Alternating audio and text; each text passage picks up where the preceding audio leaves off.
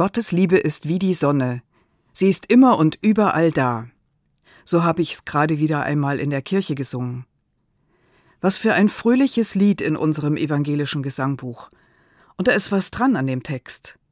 Ob ich es wahrnehme oder nicht, ob ich sie suche oder nicht, Gottes Liebe ist da. So wie die Sonne auch immer da ist, selbst wenn der Himmel bewölkt ist. Gottes Liebe und die Sonne haben viel gemeinsam.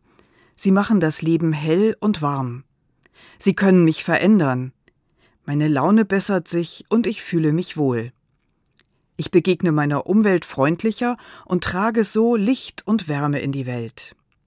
Halt, halt, mögen Sie jetzt denken. In diesem Sommer gab es aber auch so manchen Tag, an dem es mir zu viel wurde mit der Sonne. Diese Gluthitze, unter der ja auch die ganze Natur gelitten hat. So vieles ist vertrocknet oder gar verbrannt. Da habe ich mich ganz und gar nicht wohl gefühlt. Sie haben recht. Das Bild von der Sonne hat seine Grenzen und passt nicht immer. Zum Glück. Denn auch in der Nacht, der manchmal endlos scheinenden Nacht voll Sorgen und Kummer, scheint Gottes Liebe. Sie will uns nur Gutes. Sie wird uns nicht verbrennen oder Leid zufügen. Es ist ja Liebe.